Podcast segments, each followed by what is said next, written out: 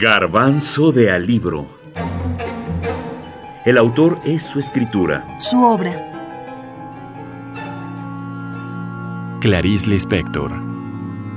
La hora de la estrella. Los temas.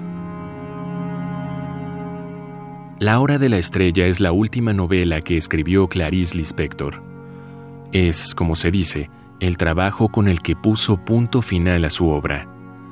Por eso mismo se reflejan más claramente los temas que abordó u obsesionaron a la escritora. El cuestionamiento del papel del intelectual, del escritor, del artista frente al otro, menos favorecido, alcanza un clímax en el recorrido desmitificador emprendido por Clarice a lo largo de su producción literaria. Me propongo escribir algo que no sea complejo, aunque esté obligado a usar palabras que ustedes rechazan. El relato, decido con falso libre albedrío, va a tener unos siete personajes, y yo soy uno de los más importantes, está claro. Yo, Rodrigo S.M.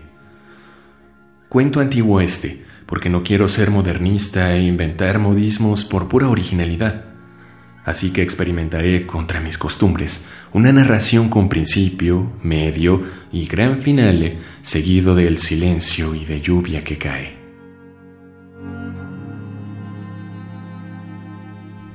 Pero además de la conciencia del artista con respecto al otro, tenemos la conciencia de la escritura de quien escribe y de lo que escribe.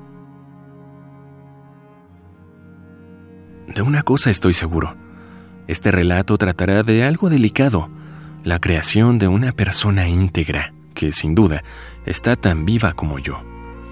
Me he ocupado de ella, pues solo puedo mostrarla para que ustedes la reconozcan en la calle, al verla caminar con levedad por su flacura flotante. Hay otros dos temas que nos gustaría comentar, tanto porque los aborda en esta novela como en el resto de su obra. Clarice siempre tuvo conciencia de que fue nordestina o norestina. Ella es nordestina, y yo tenía que expresar un día el nordeste que viví. El nordeste es esto de carencia y de, y de, y de rechazo eh, en, en, el libro y en la, y en la propia vida del país. Porque en una calle de Río de Janeiro sorprendí en el aire, de pronto, el sentimiento de perdición en la cara de una muchacha norestina. Sin decir que de niño me crié en el noreste, también sé cosas por estar vivo. Quien vive, sabe, aún sin saber que sabe. Así es que los señores saben más de lo que imaginan y se fingen tontos. El noreste significa marginación, injusticia, desigualdad, ignorancia, y lo muestra Clarice Lispector. Otro tema, no menos importante, es lo masculino en las obras de Clarice, la visión de lo masculino desde la escritura de una mujer. Brenda Ríos, ensayista y poeta, nos lo explica. Y luego el soplo de vida, pues este, tenemos Angela Pralini, que es otro personaje mujer que es creado por otro, otro personaje hombre, que es el narrador. Y Clarice hace estos juegos de manera completamente intencional. En, en, en Soplo de Vida está hablando de la posibilidad de un narrador siendo conmovido por, por el personaje. Y el personaje es también la creación.